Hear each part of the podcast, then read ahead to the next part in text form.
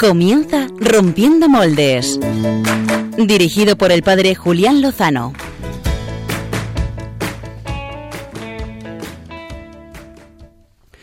Muy buenas noches amigos rompedores, bienvenidos a una nueva andadura. Eh, arrancamos en el quinto domingo de Cuaresma, el último previo a la Semana Santa. Donde estén tus sueños, donde tus anhelos se ponen al sol. Acabamos de celebrar a San José y con él el Día del Padre. Qué importante debe ser la paternidad cuando Dios ha querido que le llamemos sobre todo así. Cuando Dios ha querido para su hijo único también un padre humano. Qué importante debe ser la paternidad cuando el mundo que se aleja de Dios mira con sospecha la paternidad. Un mundo huérfano, en palabras de Benedicto XVI. Corazón. En las últimas audiencias del Papa Francisco, en concreto la audiencia del 28 de enero y del 4 de febrero, que nuestro amigo Pachi Bronchalo va a tuitear en cuanto pueda, eh, ha aparecido la figura del padre. ¿eh? Eh, ha hablado el Papa Francisco de lo que ocurre cuando la figura paterna está ausente. Ha hablado también de los beneficios impagables fruto de su presencia y ha recomendado a todos los padres que estén, que lo más valioso que pueden dar a sus hijos es su tiempo, su vida, que acojan a sus hijos, que les enseñen, que jueguen con ellos, que les corrijan. Y todo ello les dará seguridad, les dará vida.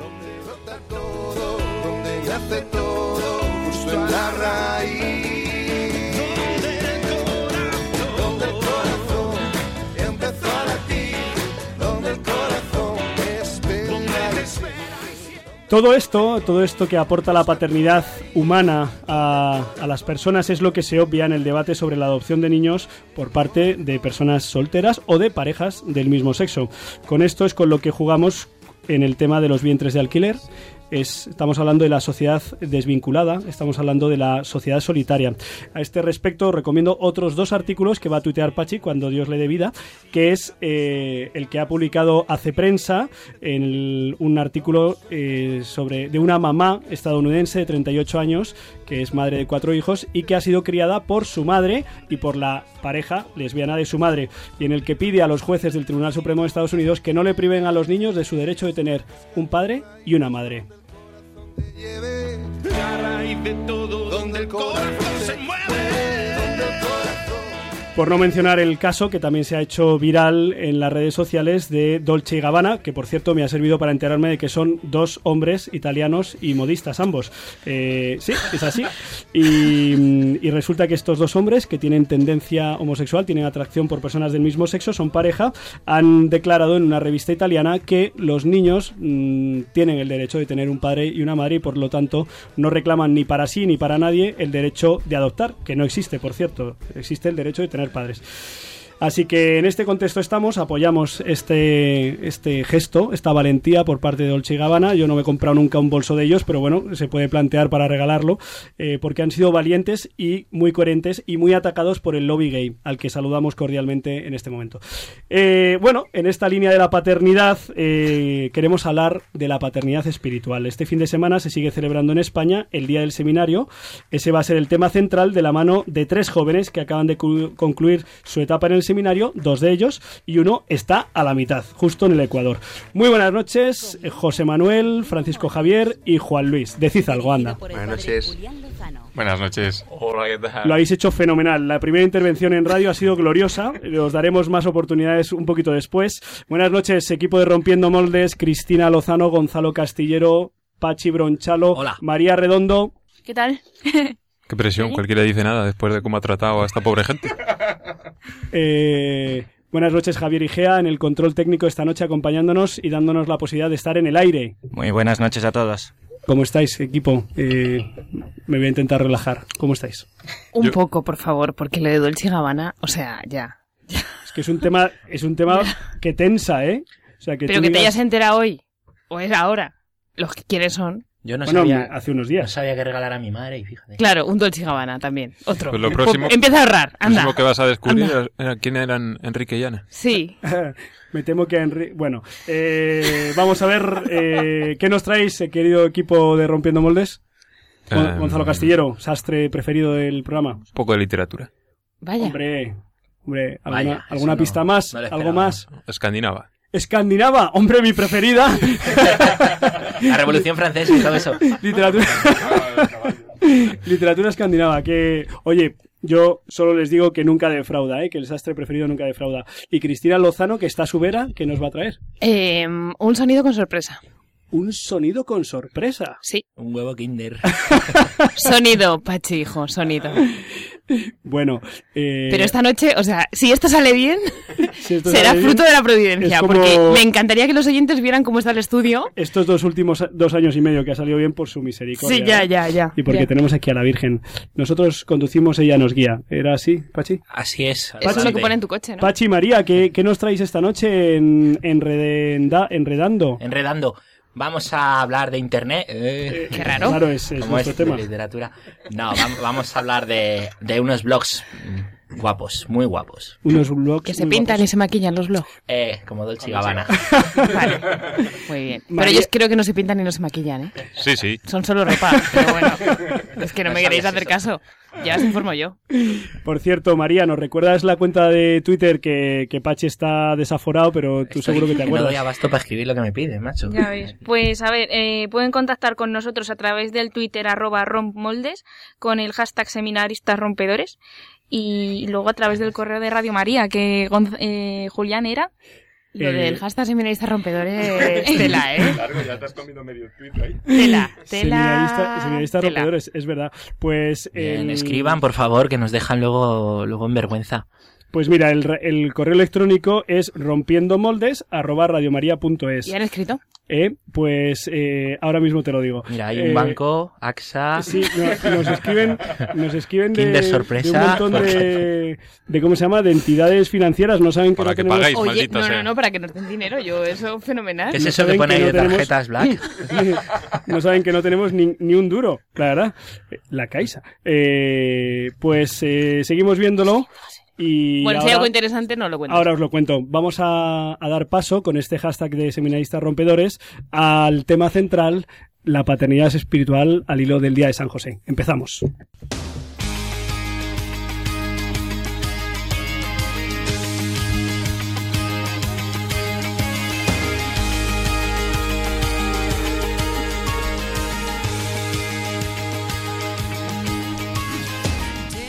Importante debe ser la paternidad si el mismo Dios la ha querido para sí y para cada uno de nosotros. Y la paternidad espiritual que tiene como icono al padre de la parábola del hijo pródigo. Ese padre que espera, que acoge, que perdona, que festeja el regreso.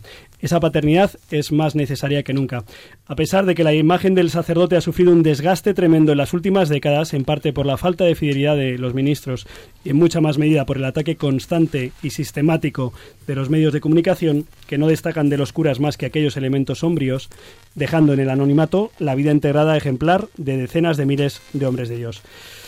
En este contexto, a principios de este mes de marzo, la Conferencia Episcopal Española nos informaba de que había ascendido un 3% el número de seminaristas en España, que ya tiene mérito teniendo en cuenta el, el contexto que tenemos.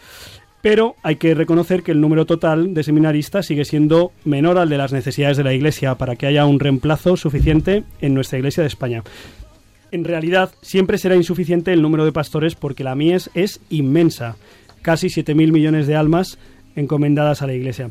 ¿Qué podemos hacer? ¿Qué podemos hacer en nuestras comunidades, nuestra Iglesia? Pues yo creo que ser fieles a Dios, cada uno a su llamada, y mostrar que no hay nada mejor en la vida que responder sí a lo que Dios te pida. Por eso hemos traído esta noche a nuestros estudios a un seminarista y a dos diáconos de la diócesis de Getafe, que, bueno, pues podría haber sido cualquier otra diócesis, pero como somos todos de la diócesis de Getafe, pues en fin.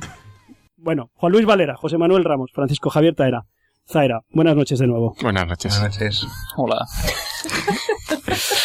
Eh, yo creo que lo primero es hacer la ficha técnica, ¿no? La ficha técnica, mm, nos podéis decir, pues, eh, quiénes sois, eh, qué años tenéis, dónde habéis nacido, algo de vuestra familia. Eh, podemos empezar por, por el más joven. Puede ser el momento también de saludar a mamá, como algunos pensabais y decís antes. Hola mamá. es que no sabía cuándo era el momento oportuno. Oye, que, que, Cristina. que su madre no se escucha, tío. ¿Así? Sí, sí, sí. Joder, yo La me, abuela me de Pachi, alucinado. la madre de Josema. Mi abuela Mi ya- perro. Ya, no nos escucha. Josema, preséntate. Bueno, más joven es Cine en realidad. Pero mm, gracias. bueno, me llamo José Manuel y yo soy de Leganés mm, tengo 26 años y, bueno, el año pasado en octubre nos ordenaron diáconos, a mí y a otros cinco compañeros más. ¿Y qué es eso de diácono? Pues eso quiero saber yo. Porque Bar de Negro igual que Pachi, igual que Julián. Dicen que es eh, el servidor, ¿no? El servidor del altar, el servidor de, de la Eucaristía, ¿no? Y bueno, pues es un poco configurarse con, con, con Jesucristo, eh, de momento es en este, en esta dimensión de servidores, ¿verdad? Y también, pues el último, la última etapa para prepararnos para el sacerdocio. Por- Uno nunca deja de ser diácono, luego siendo sacerdote también, pues, eh, también ejerces tu diaconía. Habéis recibido el orden, el sacramento del orden en el primer grado, que dicen. Y José Manuel, ¿de dónde eres? Eh, de Leganés.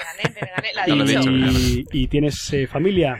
Aparte de, Sí, haber madre que no saludado, aparte de haber saludado a tu madre, Es que no cuentan nada. tienes padre, tienes hermanos.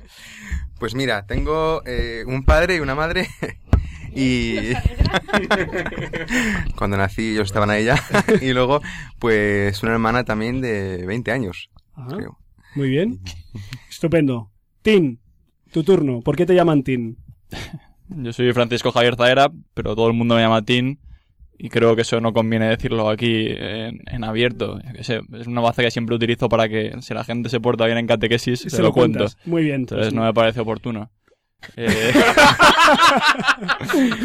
Sería quemar un cartucho inútilmente, me parece. ¿Y si bien. se portan bien los oyentes? Venga, pues a lo mejor decimos algo. ¿Y qué más? Y nada, yo tengo 24 años y estoy recién ordenado de diácono. Soy del curso de Josema, llevamos 5 meses. Eh, somos seis hermanos, en mi caso, dos chicos y cuatro chicas. Eh, yo soy el cuarto y ¿De la- dónde eres? ¿Dónde vives? ¿No Al viven tus padres? mis padres viven en Villanueva de la Cañada Ajá. y yo vivo en el Cerro de Los Ángeles. Muy bien. Bonito sitio. Juan Luis Valera, te toca, el seminarista. Yo me llamo Juan Luis, como acabas de decir, eh, soy de Madrid, Mm, nací en Madrid eh, y también tengo un padre y una madre, gracias a Dios, Sí. Yo también, aunque no lo he dicho. y dos hermanas, Ajá. ¿Y tú eres el? el mayor. Eres el mayor. Muy bien. No, Juan Luis no ha dicho la edad. Bueno, puedo decir, no me da ninguna vergüenza, ¿eh? ¿Cuántos? 35. Madre mía. Muy bien. Pues ya veis que aunque Juan Luis es el mayor, eh, Juan Luis está en el en tercer año de- del seminario, ¿verdad? Pero ha dicho que es de Madrid, que hace en Getafe. Pues esa historia es muy larga, si me haces luego una entrevista, me hacéis luego una entrevista a mí solo. Esto, esto Eso lo es un cuenta, cartucho para lo cuenta en catequesis. catequesis cuando se portan cuando se portan mal lo cuenta ¿eh? les da oye yo creo que mm, que Tini y José Manuel eh, que aunque son los más jóvenes van más avanzados en su formación para el sacerdocio que además si Dios quiere recibiréis la ordenación el próximo 12 de octubre si Dios quiere y la Iglesia lo permite ¿eh? Eh, habéis estado seis años Después de esta entrevista probablemente no lo permite. Eh, habéis estado seis años en el seminario y algunos de los cuales hemos compartido, tanto Pachi Bronchalo como un servidor. Juan Luis lleva casi tres eh, y además acaba de recibir los ministerios de acólito y lector el sábado pasado, que esto a lo mejor eh, luego lo puedes comentar. Una pregunta para los tres. ¿Cómo se entera uno de que Dios le está llamando a ser sacerdote? Tiempo.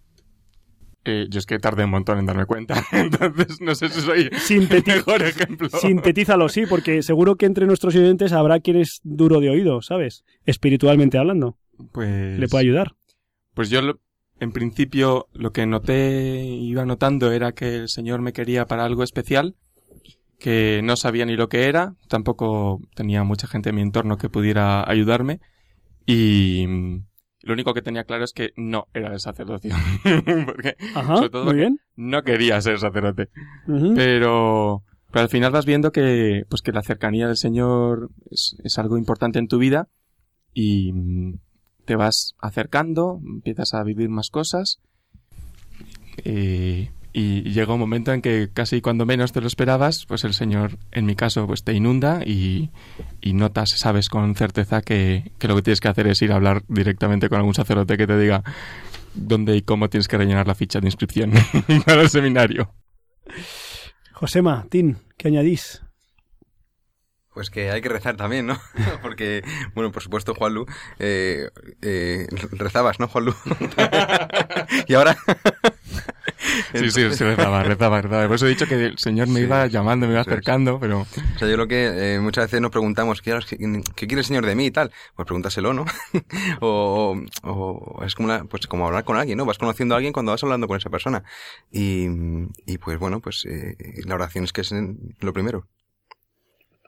Yo nada más añadiría, nada más y nada menos, que Dios creador es el mismo que Dios salvador y es el mismo que Dios llamador, aunque no existe esa palabra, ¿no? Pero es decir, que Él que te ha creado, te ha creado para algo y ha puesto en tu corazón unos deseos, unos anhelos, un, un deseo de felicidad, yo al menos así lo vi, eh, que se fue completando en la medida que iba respondiendo a unas determinadas... eh, digamos, eh, anhelos, ¿no? Aunque ya lo, lo haya dicho.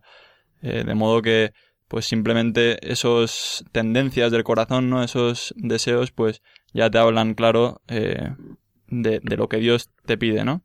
Que luego, pues se puede, eh, luego puede corresponder y se puede, digamos, eh, asegurar que es eso, pues Ir a través de la oración, eso es. A ver, tú, chaval de 15 años en Villanueva de la Cañada, José Manuel, chaval de 15 años en Leganés, eh, Juan Luis, Chaval. chaval más mayor. ¿Cómo se responde? O sea, uno tiene esa inquietud y uno qué medios puede poner para que esa intuición, esa inquietud, esa llamada que uno ha percibido, que uno ha intuido, eh, se pueda ir haciendo mía. Que, que eh, Josema ha dicho la oración, pero ya está, ¿Hay al- o hay algo más que se pueda hacer que habéis hecho vosotros y que os ha ayudado a que en un momento determinado dijisteis, sí, tengo que, mi respuesta pasa por entrar al seminario. Bueno, yo como soy el novato hablo el primero y así los demás pueden corregirme, ¿vale? Ajá. Eh, yo lo que, en mi caso, en mi historia concreta, lo que tuve que hacer y creo que es importante eh, parecerá una tontería de perogrullo, pero hablar con un sacerdote. Como si, eh, si realmente, mm, pues en mi caso yo notaba eh, que el Señor me quería en el seminario, e inmediatamente lo tenía que hacer y lo vi muy claro, era hablar con, con alguien que me pudiera orientar. Eh, yo tenía la suerte de que cuando lo supe con total certeza, a la semana siguiente me iba a una especie de escuela de verano en Rozas, donde sabía que había un sacerdote con el que solía hablar, que yo no tenía ni idea que era el rector del seminario, pero yo sabía que estaba vinculado al seminario, y, y dije, esto en una semana tengo que hablar con, con Charlie, con don Carlos, para que me diga qué es lo que tengo que hacer. Entonces, si no tienes una transparencia, una cercanía con un sacerdote que te pueda orientar, ayudar y, aclararte, a mí me parece que ir de ir en solitario es, es muy difícil, es muy complicado la- el discernimiento. Necesitas orientación. Vale. Juan Luis se acercó a un sacerdote y José Maitín, ¿qué hicieron? Yo recuerdo. Rezar. Es verdad, yo era lo que iba a decir, pero, pero yo recuerdo que le planteé un poco esta misma pregunta, tal vez de un modo con más timidez, ¿no? Y sin enseñar mis cartas a un seminarista. Y me respondió que hablara con un cura lo primero y que luego que hablara con un cura con frecuencia, se sobreentiende para, sobre todo pues para no alejarme de Dios y poderme confesar con frecuencia y ir viendo lo que me iba pidiendo, ¿no? Y luego también, y lo he hecho desde entonces, pues pedirle a la Virgen cada día que no me separara, no se me separara de Jesús. Dentro de la oración no está mal esa, ¿no? Tampoco. Josema, ¿añadirías algo? Iba a decir una tontería, pero prefiero no, no decirla, así que... Bueno, vale. Se pueden decir porque aquí, aunque somos unos tíos serios, pues a veces se Nos le está escapa viendo alguna. su madre. Escuchando, acuérdate que esto es radio. Pero so- somos nosotros, somos nosotros. Eh, Bueno, y chicos, yo, yo os conozco un poco del seminario y tal, y nos hemos reído mucho. Pero contarle a los oyentes, Tim Josema, echando un poquito la vista atrás, estos seis años, eh, ¿con qué os quedáis del seminario? Ha habido un golpe en la mesa y no he sido yo. Eh, Cristina, pues bueno, ¿con qué, ¿con qué os quedáis? ¿Qué cosas del seminario eh, os han ayudado más? ¿Los mejores regalos? ¿Los momentos más gloriosos? ¿Alguna anécdota divertida? Que se pueda contar, que se pueda contar. Ya- Sí, porque esto también lo escucha el obispo, ¿eh? mm, o sea, ¿qué no, qué no, qué no contar, no? o sea, pues, ¿con qué no me quedaría? Pues que es que, que cada, cada momento, ¿no? Yo eh, me acuerdo mucho, me acuerdo mucho cada día de, de lo que era vivir con los seminaristas y, y, y de reírte de cualquier chorrada mínima, ¿no? Y estar ahora riéndote de, de chorradas chorradísimas. Y, y lo que era ¿Cómo la... cuál? Concreta un poco. ¿Sabes lo que pasa? Cuando uno vive mucho tiempo con alguien, ¿no? Entonces vas conociendo las manías de los otros y vas conociendo cómo son y los puntos débiles y los puntos flacos donde puedes atacar, ¿no? Y donde puedes, eh, pues buscar las coquillas y donde puedes pasártelo bien y con... Es decir, que, que yo echo mucho de menos, eh, pero vamos, entiendo, ¿no? Que ahora la vida es distinta ya con y demás, pero tengo muy buenos recuerdos de, de la vida en comunidad y, y momentos muy inmortalizados en fotos, que de vez en cuando pues Tini y yo las vemos en el ordenador y echamos unos recuerdos. Y Sí, Tim, sí, pero sin lugar, sin lugar a dudas nos quedamos con las meriendas del seminario. Que no, que, que nos asusten los oyentes. Es que como hoy no se pueden poner emoticonos ni nada, a lo mejor la gente no lo entiende. Aquí el Twitter se ve, ya verás. Eh, nada, eh, las meriendas son muy divertidas, pero no me quedo solo con eso. Me quedo sobre todo con que el seminario, para mí, y creo que para cualquiera que lo viva bien, es una familia, ¿no? Y entonces, pues eso de lo que habla Josema es lógico. Cualquier familia tiene sus bromas, tiene sus buenos momentos, sus peores momentos, y, y sobre todo que esta familia está unida por un vínculo que es más grande que ningún otro caso, ¿no? Que es el amor de Dios y un deseo grande de responder a su llamada. Luego, pues, eh, te lo pasan muy bien. y creo que en el seminario estudiabais o, o- o eso ya o eso era solo en mi época. Estudiamos, pero es que la pregunta era con qué os quedáis de... No entra ahí. En y tu época, Julián. Y, y también en, en nuestra época, ¿verdad? Estudiamos. Pues, eh, y sé que en ambos eh, hubo un momento, una experiencia bonita, intensa de misiones eh, al otro lado del, del Atlántico, al otro lado del charco. ¿Qué recordáis de aquella experiencia de un mes de misiones en, en Chile, verdad? Pues el viaje en avión fue genial, ¿verdad? Tenías- Tenías todo tipo de películas. Y la merienda del avión, Y la merienda de, la merienda de Chile. Pues... O sea, uno se da cuenta de la importancia de un sacerdote y la importancia de la necesidad de sacerdotes hasta que... O sea, aquí quizás estamos muy acostumbrados, ¿no? Todos tenemos una, dos, tres parroquias cerca. Eh, aquí en Madrid quizás más, ¿no? Eh, pero uno va allí y, se encuentra la necesidad que tiene la gente de Dios. No, me parece que habría que remarcar eso. Y, y la necesidad de sacerdotes. Y dices, vaya, sí, si valgo para algo, ¿no? O sea, si el Señor nos llama a una cosa, eh, algo grande, ¿no? Y, y, y, y, pues uno también ver esa necesidad que tiene la gente de Dios. La verdad es que sí, que empezamos por la mañana, ¿verdad? Y, y, y la gente te reclamaba eh, continuamente. Y eso que éramos seminaristas todavía, ¿no? A don Javier Mayrata, que nos llevamos con nosotros de misiones, tiene explotaba allí, ¿no? Pero bien, le iré muy contento, ¿no? la necesidad que tiene la gente de Dios que pues a nosotros nos eh, nos quemó el corazón yo creo no y, y, volvimos pues, pues con muchas con mucha ganas de volver Sí, la verdad es que fue una experiencia preciosa. Eh, una realidad que aquí no conocemos tanto es como el sincretismo religioso que hay ahí. No digo que aquí a lo mejor no está tan presente, pero ahí hay mm, muchas confesiones cristianas, eh, iglesias, digamos, particulares o incluso en algunos casos sectas, ¿no? Y tal. Eh, y, y eso revela en el fondo que la gente tiene sed de Dios. Y lo que decía Josema, pues en cuanto nosotros íbamos y te prestabas simplemente como alguien que les llevaba a Dios, pues ellos respondían eh, con mucho gusto.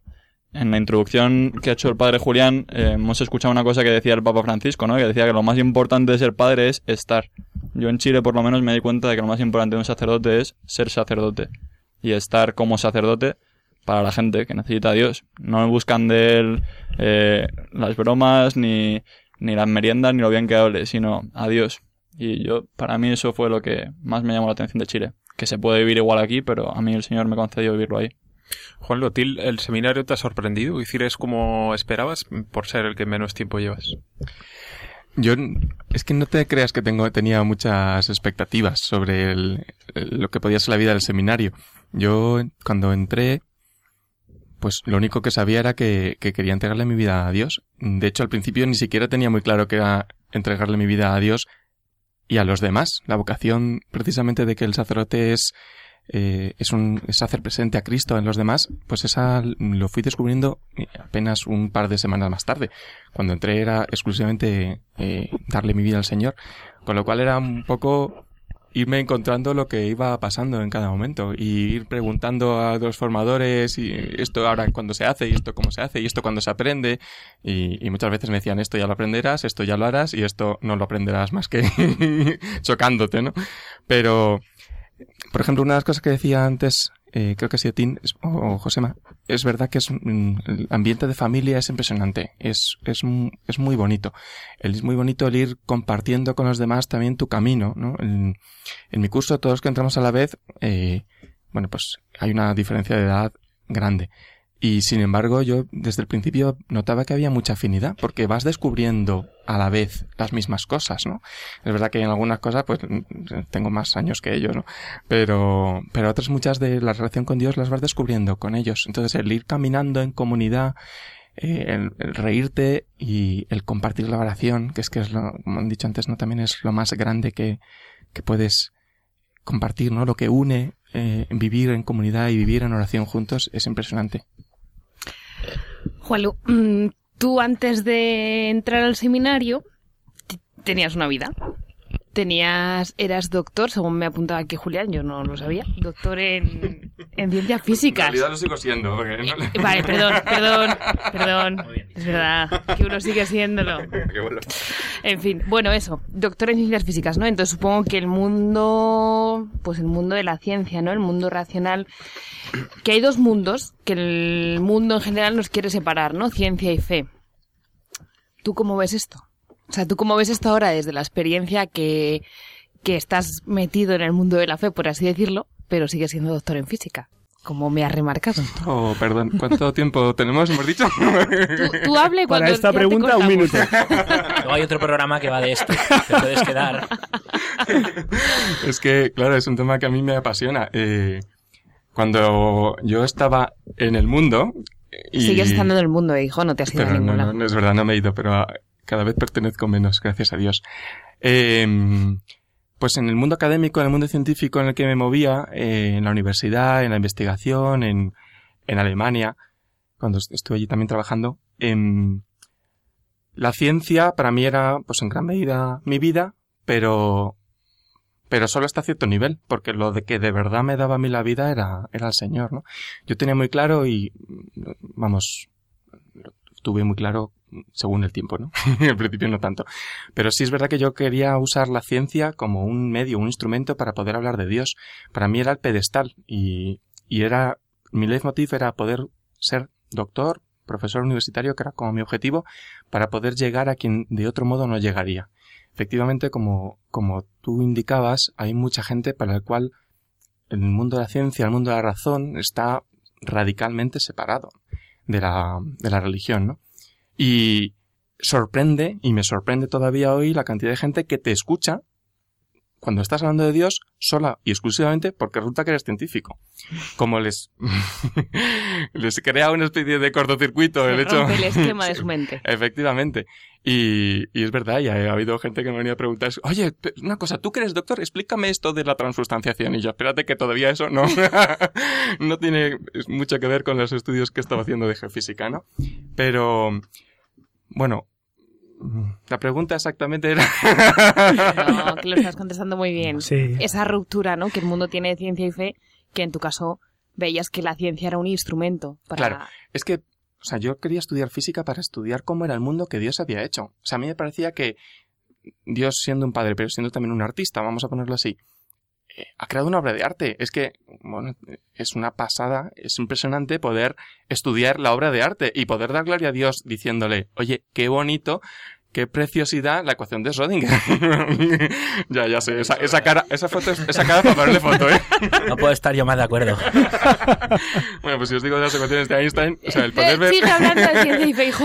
Es que es precioso, uno igual, y pones la geometría y la física, es que es una maravilla. El, el- el aspecto estético, ¿no? Y por decir, es que esto es, o sea, esto es una obra de Dios, el poder entenderlo así, y el poder comprender cómo Dios se ha querido volcar en nosotros y, y se ha entretenido, entretenido en hacer un universo enorme y gigantesco, con una evolución larguísima, para que nosotros estemos aquí, pues es una preciosidad y una maravilla, ¿no? Entonces a mí eso me encantaba y me apasionaba, y, y ahora es verdad que lo estudio como desde el otro lado, pero es un tema en el que, bueno, siempre me, me ha, me ha- o sea, me interesa muchísimo, efectivamente. Pues, eh, pues está muy bien respondido, ¿eh? Está muy bien respondido. Pero quiere una sección en este programa. Pero quiere una sección para el artista. ¿eh? Tampoco está muy alto el listón. Antes de nada, lo que quiero decir es que yo obedeceré, pero me parece que está complicado. Eh, Bueno, pues, déjanos negociarlo, no pasa sí, nada. todo se puede negociar. La verdad es que nos gustaría comentar con vosotros eh, pues muchas muchas más cosas ¿no? de, de estos años de formación y de los, de los años que os, que os esperan. Que preparaos, ¿eh? Preparaos porque lo mejor, lo he escuchado yo alguna vez en la radio, que es preciosa esa frase, ¿eh? Lo mejor con el Señor está todavía por llegar. Lo dice Federico. No, no sé quién lo dice, pero... Y, y es verdad, Cierre es de verdad. todos los programas, Y eso. mm, una última cosa, simplemente, que... Pachi, No, quería preguntar, pero si le ibas a preguntar tú. no, no, da- dale, tío. Imaginaros que, que hay algún chaval que está ahí como vosotros hace unos años, planteándose rezar, hablar con un cura, esto de la vocación. O un chaval que, que ve, bueno, esto sí, yo creo en Dios, pero habrá algo más, eh, Dios puede pedirnos algo más. ¿Qué le diríais? Así ahora en directo. En 30 segundos cada uno. Yo ya he hablado mucho. Pues, eh, en primer lugar, que sea sincero consigo mismo y con Dios, ¿verdad? Porque a veces se intenta ocultar la llamada de Dios eh, intentando engañarnos a nosotros mismos, porque no nos conviene o no queremos oírla, ¿no? Y, y, y que Dios siempre va al ciento, de ciento por uno, eso es verdad. Que, que responder a Dios, pues responde a ese deseo que hay en tu corazón y con el que has sido creado. Yo le diría, tío, déjate de tonterías y responde al Señor, que te ha hecho para que seas feliz. El Señor que te ha hecho quiere tu felicidad y solo vas a conseguirla en la medida que cumplas su voluntad. Si Dios te llama a ser cura, eres el tío más afortunado del mundo. Más querido, porque no creo en la suerte, ¿no? Eh, responde a esa llamada porque mi corta experiencia es que esto es una felicidad que cada día va más. Bueno, pues aquí se lo dejamos, queridos oyentes. Recen por estos dos muchachos que el 12 de octubre, si Dios quiere, pues serán ordenados sacerdotes en la Basílica Santuario del Cerro de los Ángeles, lugar muy querido para todos nosotros. Y Juan Luis Valera, que está en su tercer curso, pues eh, tendremos la oportunidad de ir siguiendo sus pasos. Eh, yo tuve la oportunidad de conocernos el, en junio, en julio del año 1997. Estaba en primero de carrera, él estaba... en pe- 97, ¿de verdad? 1997 Pero si era yo Juan, más pequeña Juan todavía. Luis Valera empezaba su No carrera de existía ese física año, no es verdad. y yo y yo llevaba un año de periodismo junto con Gonzalo Castillero ¿eh? y desde allí arranca una amistad que pues que la unió el Señor y la mantiene el Señor Muchísimas gracias por acompañarnos en Rompiendo Moldes, muchachos. Seguid rompiendo moldes, seguid siendo seminaristas y diáconos y sacerdotes rompedores, ¿eh? que los necesita el mundo. Eh, amigos de Radio María, recen por ellos y recen por nosotros. Y ahora tenemos que pasar a las secciones, las, a los oyentes les encantan, nos mandan miles de mails, por cierto, solo uno de Patricia Martín Izquierdo. Queridos artífices del programa, quería daros mi más sincera enhorabuena por el programa. El testimonio se refiere a un, un programa de hace unas semanas. Eh, le encantó el testimonio de una autora eh, cristiana y un saludo para todos. ¿eh? Pone algo más abajo. Patricia Martín Izquierdo. dice especial al padre Julián, pero es que nos conocemos de Facebook. bueno, pues, pues pasamos a las secciones. Vamos a ir con nuestro saste favorito, Gonzalo Castillero.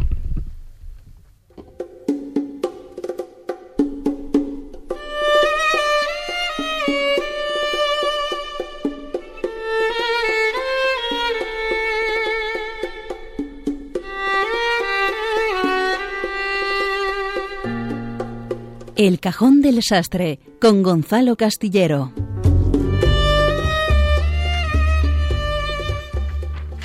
Pues mis queridos montes, venía yo hoy un poco preocupado, digo, a ver si alguno de estos eh, seminaristas va a ser especialista en literatura escandinava.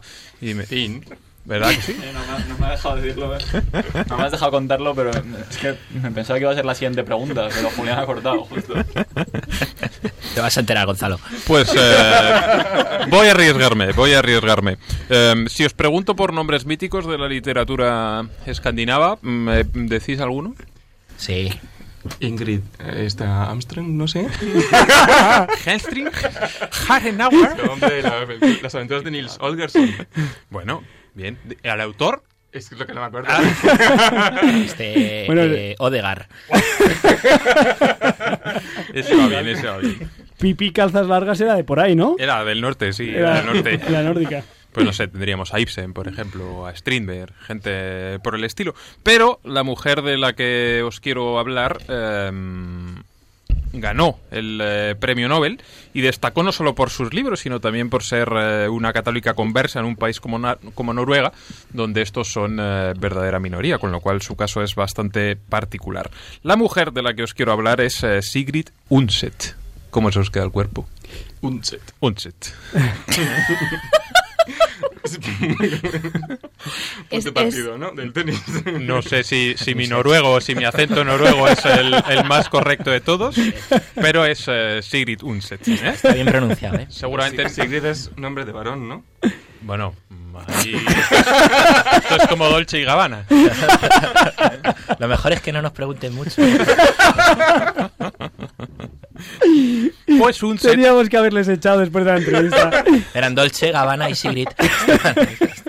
Sigue, por favor, Gonzalo. pues Undset nació en 1882 y murió en 1949 y fue todo un ejemplo de mujer eh, luchadora, un ejemplo de rompedora de moldes. Anda. y su forma de ver y entender la vida que de otras lucía también en eh, sus obras. Esta noruega es uno de los referentes mundiales en el género de la novela histórica, que es en el que logró sus mayores eh, éxitos, incluso de manera póstuma, ya que uno de sus mejores libros, una biografía novelada de Catalina de Siena, fue publicada después de su muerte. Undset, en cualquier caso, fue de las que en vida sí pudo saborear las mieles del éxito, y eso pese a que tuvo unos inicios francamente complicados. Era hija de un catedrático de arqueología que se empeñó por darle la mejor educación posible, pero su temprana muerte dejó a Sigrid, a su madre y a sus dos hermanas en una situación complicada en lo económico, así que tuvo que renunciar a un brillante porvenir universitario para tener que ponerse a trabajar a los 16 años para sacar adelante a su familia. Durante 10 años estuvo trabajando como secretaria en una empresa de ingeniería, pese a que ella sabía que su sueño y su pasión era escribir, cosa que hacía al salir de trabajar un O sea, poco de tapadillo. Ella también combinaba ciencias y letras, ¿eh? Efectivamente, como No. Juan Luis. Eh, ¿Eh? Igualito, igual. Pues Sigrid tuvo la suerte de poder empezar a publicar y de que sus primeras novelas gustaran, así que llegó un día en el que pudo dejar su gris trabajo como secretaria y dedicarse plenamente a la literatura, que es lo que le gustaba. Logró una beca, viajó por Europa, conoció al que sería su marido y tuvo tres hijos con él. De hecho, este hombre la abandonó estando embarazada del tercero, pero aquello no la arredró. Con sus tres hijos y con los tres que tenía su exmarido de una anterior relación, montó una granja ella sola y logró salir de nuevo adelante y alumbrar desde ese momento sus mejores novelas, que son las que componen la trilogía Cristina, hija de Labrans, que refleja su descubrimiento del eh, catolicismo. En esta obra de cerca de mil páginas, os la podéis leer así en un eh, ratillo que tengáis eh, libre, hay tiempo para conocer lo que Unset pensaba de temas como el amor, la culpa, la fe, el matrimonio, la maternidad o la providencia divina. Su conversión al eh, catolicismo supuso un escándalo en eh, Noruega, pero su obra poderosa logró trascender las fronteras de su país y hacerse universal. Si a lo largo de su vida ya había dado muestras sobradas de carácter, esta vez no iba a ser menos y Unset no dudó en mostrarse públicamente como una católica comprometida, saliendo siempre en defensa de la libertad religiosa y de los derechos de la mujer. Allá donde pudo, hizo encendida defensa de la fe católica, coincidiendo precisamente con sus años de mayor producción literaria.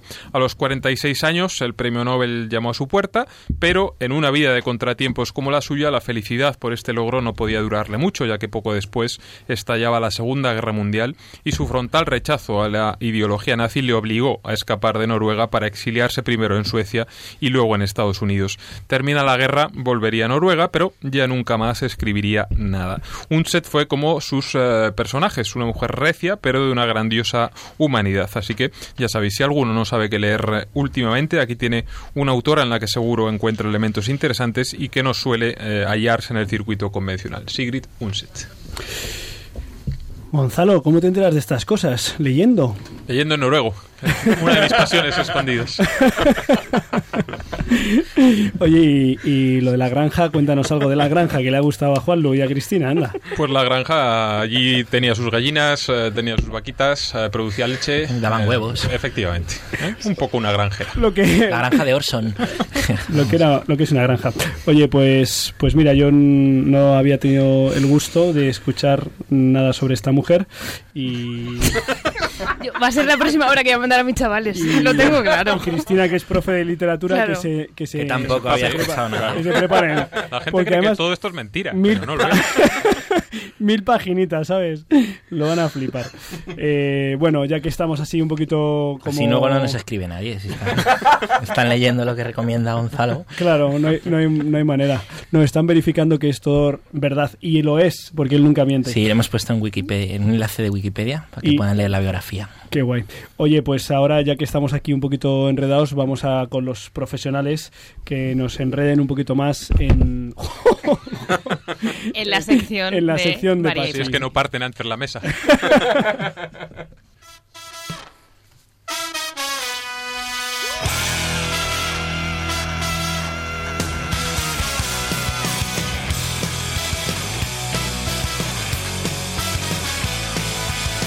Enredando. Con María Redondo y Pachi Bronchalo.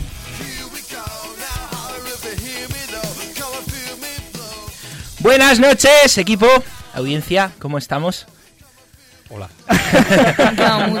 ¿Os habéis quedado muy en la granja todavía con esto que nos decía Gonzalo Castillero? Bueno, bienvenidos. María, ¿estás por ahí? Sí, que somos tantos que no nos vemos. Estamos un montón. María es que está, yo pensaba que no estaba. Está ahí escondida en la pecera. La manda al exilio hoy. Está en muy buena compañía, dejémosla. Eh, vamos a hablar María y yo. Saca la mano, María. Bueno, vamos a hablar un poco de internet y líos en internet, ¿eh? no, no de metic.com, sino de evangelización, evangelización digital. Y queríamos recomendarles, queridos oyentes, eh, pues un par de blogs que hemos encontrado bastante chulos por ahí. Cuéntanos, María. Pues el primer blog que os venimos a traer hoy se llama Es posible la esperanza y se trata de un blog que ha puesto en marcha el grupo Juan Pablo II, que está formado por personas de distintos países de Iberoamérica, tanto consagrados como laicos, casados, jóvenes y todos ellos comprometidos con la verdad. Como indica el nombre del propio blog, Es posible la esperanza, se pretende fomentar la esperanza de sanar, liberar y madurar el corazón del mundo para conseguir así que abunden valores como la justicia o la solidaridad. Ellos mismos cuentan, los creadores de este blog, cómo a través de él se pretenden superar algunos de los reduccionismos que más daño han hecho y están haciendo al hombre y a la Iglesia. Por ejemplo, el hecho de que el hombre no lleve una vida coherente con su fe, una vida sin un compromiso real con la justicia y la solidaridad. Además, los creadores de este blog dicen que es una página abierta tanto a creyentes como no creyentes y a todos los hombres que quieran plantearse a fondo la vida solidaria. Sin embargo, y ellos mismos lo dicen, que tienen una idea claramente católica. Eh, bueno, el blog cuenta con varias secciones, entre ellas una que habla de la cultura de la muerte, la ideología de género, la maduración en el amor y además está abierto para que todas las personas que quieran colaborar en él pues puedan hacerlo aportando sus ideas y recomendando libros y demás. Y Pachi, tú tienes otro blog también muy chulo. Oye, Muy yo tengo una pregunta sobre este blog. Eh, me sonaba que personas que han sentido atracción por personas de por personas del mismo sexo, eh, este blog les ha les ha ayudado. ¿Es, es este blog o te suena, Eh, Pachi, María? Sí, eh, este blog también una de las secciones que tiene es para ayudar a, a personas que han tenido pues heridas por mm, se han sentido heridas por mm, person- o sea, por la atracción a personas del mismo sexo y, y sí que es verdad que dedica incluso una sección entera solo a eso. Sí. Puede Qué bien, sea. pues pues también ya que hemos tocado el tema Dolce Gabbana y no y de pues, pues que lo sepan los oyentes, ¿no? Es ¿Y este, cuál es? Lo pueden encontrar en esposiblelaesperanza.com. Mm, Luego lo tuiteamos, Pachi. Estamos aquí en ello. Muchas Luego- gracias, María. Dale, Pachi. Bueno, ¿algún otro blog que, que podemos recomendar hoy? Venga. No sé si lo conocéis. Hay Venga. un blog por ahí muy chulo que nos traen desde Colombia, me parece, que se llama La Opción V. ¿no? ¿Os suena? La opción V, no. La opción- V, la serie, De si no suena. Eh, Eso es lo de comer las ratas. ¿no? Bueno, es, es un blog que a mí me ha sorprendido muchísimo esta semana por el buen contenido que trae y, y de una manera muy profunda y muy bien tratada. Temas muy delicados o temas de los que a veces da como mucha vergüenza hablar. ¿no? A ver. Se llama La Opción V porque es un blog, con B, que defiende el valor, la valentía, la victoria, la verdad, la virtud, la virilidad, la virginidad. Es un blog sobre afectividad y sexualidad, ¿eh? en, que habla pues sin pelos en la lengua en defensa de, de la castidad y de la castidad también en el noviazgo y de una sexualidad bien llevada también en el, en el matrimonio. Y después del noviazgo también se puede ser casto, ¿no? Efectivamente. No se puede intentar. bueno, pues yo solo te recomiendo, Julián, que, que puedas entrar porque tiene testimonios muy interesantes eh, por ejemplo, de madres que pensaron abortar y no lo hicieron, o lo hicieron y cuentan cómo fue, cómo fue pues, pues ese síndrome después, de jóvenes que tienen dificultades en las relaciones eh, en el noviazgo o, o parejas dentro del propio matrimonio, testimonios de personas enganchadas a la pornografía, ¿eh? que tienen pues problemas, problemas pues, con el sexto que decimos siempre, ¿eh? Y de cómo estas personas tomar pues esa opción V valiente ¿eh? por la virginidad y bien vivida pese a estos problemas y con la ayuda de la gracia de Dios han podido estar mejor y van llevando su día a día ¿no? en, en, en esta lucha preciosa por otro lado eh, pues como respuesta a una vida que busca ser íntegra y plena y vivida desde Dios. Lo que más me gusta también de este blog ¿Sí? es que, que tiene una tele, ¿eh? tiene un programa de tele todas las semanas, lo cuelgan, eh, se llama La Opción V en TV, no, no podía ser de otra forma, y es un programa de entrevista eh, con un sacerdote, el padre Jürgen Daum, en el cual se abordan distintos temas. eh, Jürgen Daum. noruego también. No, no, no, no es noruego, pero es, es verdad, se llama Jürgen Daum, muy majete ahí con su barba. Bueno, pues todos estos temas que, que están ahí colgados en los testimonios los abordan. El último que he leído yo, pues era una entrevista con un psicólogo hablando precisamente de los problemas de la castidad con el tema de, de la masturbación. Muy bien, y dando respuestas muy claras y muy valientes, ¿eh? Así que enhorabuena también a los chicos de, de este, de este blog, de la opción V, que, que también recomendamos María y yo esta semana. Y bueno, para terminar, hemos traído también una aplicación que... Una fricada. Sí. A mí, me ha hecho, a mí me ha hecho mucha gracia porque es una, es una app que ofrece recetas de cocina que no que no llevan carne y listas de restaurantes para, para ahora, para en cuaresma. que Eso para tu madre, Josema. que, que ofrecen un montón de comidas pues que no que no llevan carne y esta aplicación se llama Lent Sanity luego la escribimos para para porque mi inglés es bastante penoso Lent Es Sanity, una salud de cuaresma. ¿Quién la ha encontrado esta sección? O sea, esta esta la he encontrado yo La estoy enseñando bien. Tener una sección en Rompiendo Molde no es tan barato, ¿eh? Lleva 10 días buscando una aplicación. Nada, pero a mí me ha hecho mucha gracia y es una aplicación que la ha creado la Universidad Católica de Kansas y está diseñada tanto para adultos como para jóvenes y ofrece oraciones, sugerencias de pequeños sacrificios también para realizar en cuaresma, pues mm, por ejemplo te dicen no comas pan y luego hay otra cosa que me ha hecho mucha gracia, que hay una especie de recordatorio que lo llaman la policía de la carne, es que está que envía al usuario un mensaje para que se acuerde de abstenerse de comer carne durante la cuaresma. Os reís, pero la vais a bajar todo. Yo la recomiendo en el confesionario. claro. La policía de la carne. Bueno, y pues ya Pachi, ¿sí? acabas con Bueno, tuit del Papa. pues nada, terminamos con una palabrita que nos dijo el Papa eh, el pasado día 12. Cuidado con la comodidad. Cuando nos acomodamos, nos olvidamos fácilmente de los demás. Consejito para Cuaresma también que nos da el Papa desde Twitter. Fenomenal, pues muchísimas gracias por estos dos blogs interesantísimos. Rompiendo moldes aquí en Radio María no hace más que recomendar cosas de calidad. ¿eh? Nosotros no la tenemos, pero la eh, recomendamos. Verdura de calidad. Por ejemplo. O, o, eh, hamburguesas de Pescado de Ah, calidad. Vamos a entrevistar un día a un policía de la carne. No, Y ahora, casi para terminar nuestro programa, eh, queremos escuchar la- el sonido que ha sido más importante para Cristina Lozano en estos últimos días.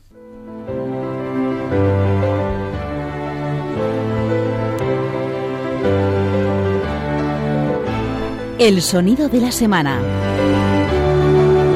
Con Cristina Lozano.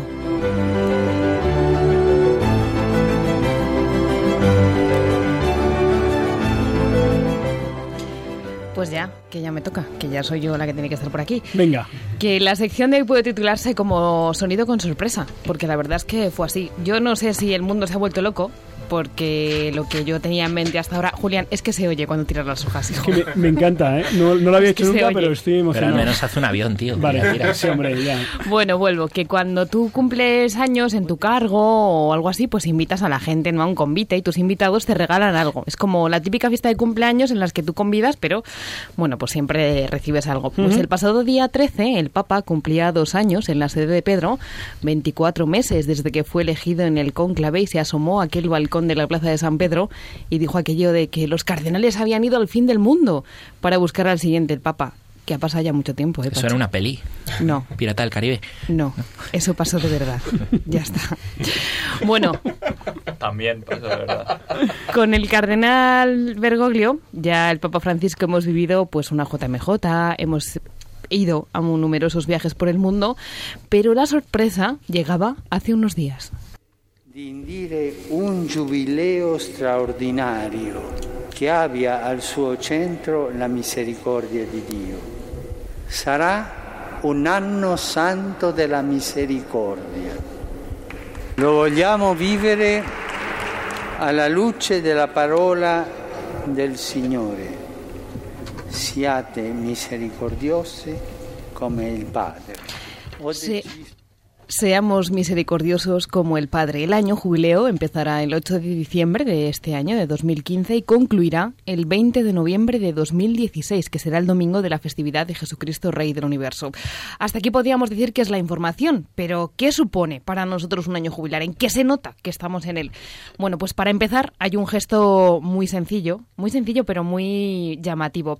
La basílica, en la Basílica de San Pedro eh, hay una puerta, la Puerta Santa, que durante todo el tiempo normal está cerrada, está sellada. Pues cuando se abre un año santo, se abre y es muy llamativo ver cómo entra primero el Papa y después toda la iglesia por allí. En esta puerta están dibujadas, bueno, más que dibujadas es que no encontraba la palabra porque están como mm, Serigrafiadas, perfiladas. con relieve, grabadas. Gracias, ya sabía yo que necesitaba vuestra ayuda. La Basílica de San Pedro, San Juan de Letrán, San Pablo de Extramuros y Santa María la Mayor. El rito de la apertura expresa, simbólicamente, el concepto de que durante este tiempo jubilar se ofrece a los fieles como una vía extraordinaria hacia la salvación. Y después de esta apertura serán abiertas eh, las sucesivas puertas que hay en las otras basílicas mayores. ¿Por qué? Un año santo dedicado a la misericordia. Pues el Papa Francisco lo explicaba muy bien. Decía que no ha sido una decisión rápida, sino que lo ha estado pensando durante mucho tiempo porque quería que la Iglesia pudiera hacer más evidente su misión de dar testimonio de la misericordia. Es un camino que inicia con una conversión espiritual. Tutta la Chiesa potrà trovare in questo giubileo la gioia per riscoprire e rendere feconda la misericordia di Dio con la quale tutti siamo chiamati a dare consolazione ad ogni uomo e ad ogni donna del nostro tempo. Sono El último año jubileo lo tuvimos en el 2000 con San Juan Pablo II y con este próximo, que se celebrará en los próximos meses, serán ya 29 los años santos que la Iglesia ha ido celebrando desde 1300, cuando se inició esa tradición con el Papa Bonifacio VIII. Eh, dato curioso, desde el año 1475 iba haciéndose cada año santo, perdón, cada 25 años. Pero los jubileos extraordinarios se ponen, se proclaman con ocasión de un acontecimiento de particular importancia este año, con el futuro año de la misericordia. Yo creo que era el sonido porque para muchos había pasado desapercibido, es que el Papa ya ha dicho esto el día de su mm, celebración de dos años. Segundo aniversario, el, el viernes 13, eh, nos, nos daba la gran sorpresa. Yo, desde luego, no había tenido ninguna noticia, ningún rumor. Quiero decir que a veces se barruntan cosas o se adelantan, pues los cambios de obispos, por ejemplo, meses antes o semanas antes te dicen, no, va a ir no sé quién a esta sede. Pero sobre algo tan importante como un año santo extraordinario, pues nada, yo espero que todos los amigos, conocidos, compañeros que dicen, me mola el Papa Francisco, jo, este mapa sí que mola, que se deje tocar por la misericordia de Dios, que es de lo que se trata. Y tenemos al otro lado del hilo telefónico para concluir nuestro programa Rompiendo Moldes a una rompedora de pro. Muy buenas noches, Beatriz López Roberts. Buenas noches. Hola, Bea. Hemos, No acabamos un chicos? programa bien. Hemos renunciado, hemos renunciado ya a tenerte aquí con nosotros, pero por lo menos tu voz, eh, tu voz, Beatriz. Oye, No, no renunciéis, no perdáis la esperanza. No, Nos y quedan- es que hoy de verdad te echa de menos. Hoy Sí. tenías que haber estado aquí. Oye, Hoy era el día, Bea, de Cristina, verdad. Cristina está rodeada ahora mismo por seis hombres. Y... Vea que te casas. Oye, vea. Y todos eh, sacerdotes, ¿no? eh, no, Casi. eh, dos, sacer- dos sacerdotes, dos diáconos, un seminarista. Lánzalo. Vea, dile a tu novio que venga. Oye, a tu vea, novio que venga. que, mm, tienes, tienes 30 segundos para decirnos cómo va la boda del año. Bueno, tu boda, del, a- tu boda del año. Bueno, la única boda que vas a tener en tu vida. Eh, sí, eso espero. Pues va fenomenal. Ahora mismo acabo de ver una despedida, otra más, porque ya voy por la tercera. Vea, por favor. Sí, sí, por eso se ha Mira, casado, no puedo solo más, por no hacer despedidas. Unifica, hija, unifica. Oye, algo de No, la no, no despedida ha que sido pueda posible, lo he intentado, ¿eh? ¿El qué? Algo de la despedida que se pueda contar. No. Bueno, estamos Pero de, gracias por intentarlo. estamos de despedida. Eh, Beatriz, dirígenos a tus queridos oyentes que te anhelan y están tristes sin tu voz. Diles una palabra de consuelo. Oyentes, volveré porque voy a vivir mucho más cerca de la M50, así que volveré. Volveré a vosotros, No te perderás si tiras Alcalá. A traeros música con calidad y, y absurdeces generales. Volveré. Hay que reconocer que las bodas están haciendo están haciendo escarnio en eh, Rompiendo Moldes. Josué está volviendo de su luna de miel, felizmente casado hace dos semanas, y Beatriz López Roberts le quedan cuatro semanas. eh, ¿Todavía? ¿Y cuántas despedidas Madre más? que- y no sé cuántas despedidas. Beatriz, eh, muchas gracias por atender nuestra llamada en este momento en el que estás tan ocupada de despedidas solteras. Y eh, te mandamos un fortísimo abrazo desde aquí, desde Rompiendo Moldes. Otro para vosotros. Un abrazo. Oye, me Chao. mandan un mensaje. La poli de cuaresma. Adiós, No, hoy Bea. es domingo, hoy se que puede. si no que si no no cierro esto vamos a ir vamos a irnos con la sintonía de salida un abrazo Bea Chao. Vamos a irnos con la sintonía de salida de Rompiendo Moldes y dando gracias a Tin, Josema, Juanlu y todo nuestro equipo. Eh, Beatriz ha colgado y lo estamos escuchando. Y le pedimos, le damos las gracias a Javier Igea en el control, a Gonzalo Castillero, Cristina Lozano, María Redondo y Pachi Bronchalo y eh, pues un servidor, el padre Julián Lozano, que les recuerda que con el Señor lo mejor está todavía por llegar. Hasta dentro de dos semanas.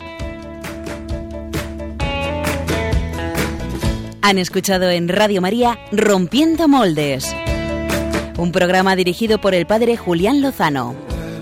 Donde estén tus sueños, donde tus anhelos se ponen al sol. Déjame estar donde tantas veces piensas que no puedes, tal vez pueda yo. Déjame que sea yo tu fortaleza,